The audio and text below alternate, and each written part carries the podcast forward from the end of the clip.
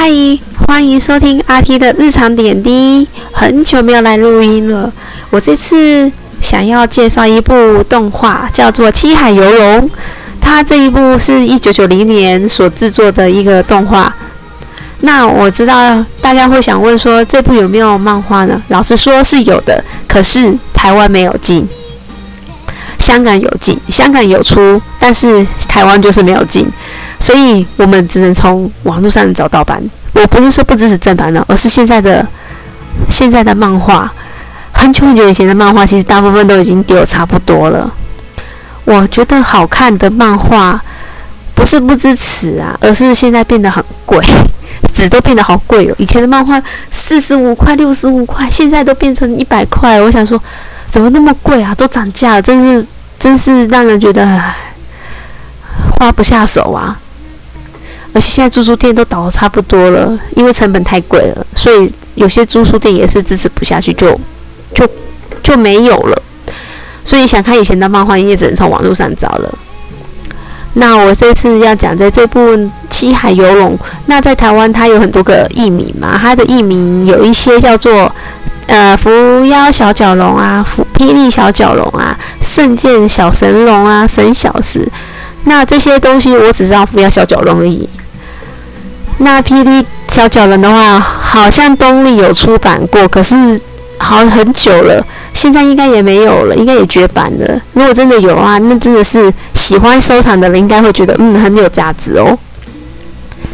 那我这次所要讲的这一部动画是一部呃是一个很混乱的时代，它没有，它也不是另一个时代，它是一呃男主角酷的酷的啊也就可以叫做克的，因为漫画叫克的，那可能动画是叫做酷的。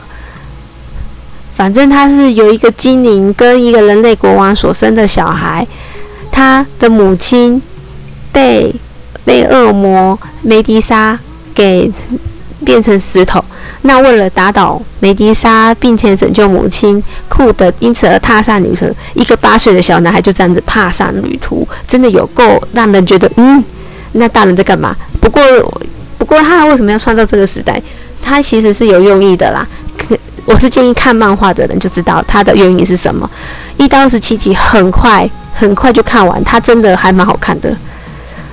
他所以所以在在途中他会遇到一些伙伴，他会遇到一个小蜥蜴，它其实是一只龙。那还有一个还有一个人类的奥利维，还有精灵的奥奥利维，他们两个对库的其实很大的帮助。那精灵库奥奥利维，他其实算是那个精灵格拉蒂的妹妹。因为她是算是精灵的妹妹，然后她很喜欢库德，常常帮忙库德。那像人类的奥利维，她是一个可以预知、预知、拥有占卜能力的一个女孩子。那跟奥利跟那个库德是同岁数的，因此他们两个也为了要找他，那个奥利维为了找他命运之子，他也跟着踏上旅途了。他们两个。其实到后面，他其实归属于少女漫画，因为其实真正的、真正的配对其实都已经出来了啦。那后面还有一些人物角色啊，其实大家可以去看看，它不会只有邪恶的故事，它也有一些人类的一些情感。我觉得他这部作品最大、最大，它其实其实都有连接，不会只有那一边这边讲到那边没有讲到。我觉得他其实都有，其实真不愧是以以前的。作家，不过这个作家也在二零一七年的时候就已经过世了。他叫做和田胜二。那和田胜二的作品我没有看过几部啊，因为很少进诶。他的故他的漫画还蛮少，有些图书店好像都没有进。那我只知道他有一些作品叫做什么，我看一下哦，想想看哦，《神秘女刑警》。还有什么超少女明日香？诶，很抱歉，我反反而好像都没有代理耶，好像没什么代理啊。有一部啦，一部代台湾有进，叫做《怪盗顾挺花》，大蓝出版的。不过大蓝也已经到了啦。你看以前的漫画，有些真的有些还不错看，现在还会让人在回味的，就是经典啊。对我而言它是经典，可能对你们而言不是经典哦。我觉得建议大家可以看这一部，劝它二十七集很长。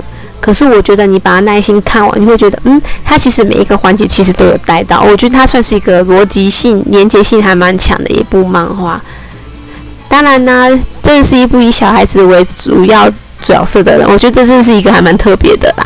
所以我可以建议，我强烈建议可以去看一看这部动画。我真的觉得它是一个很经典的漫画。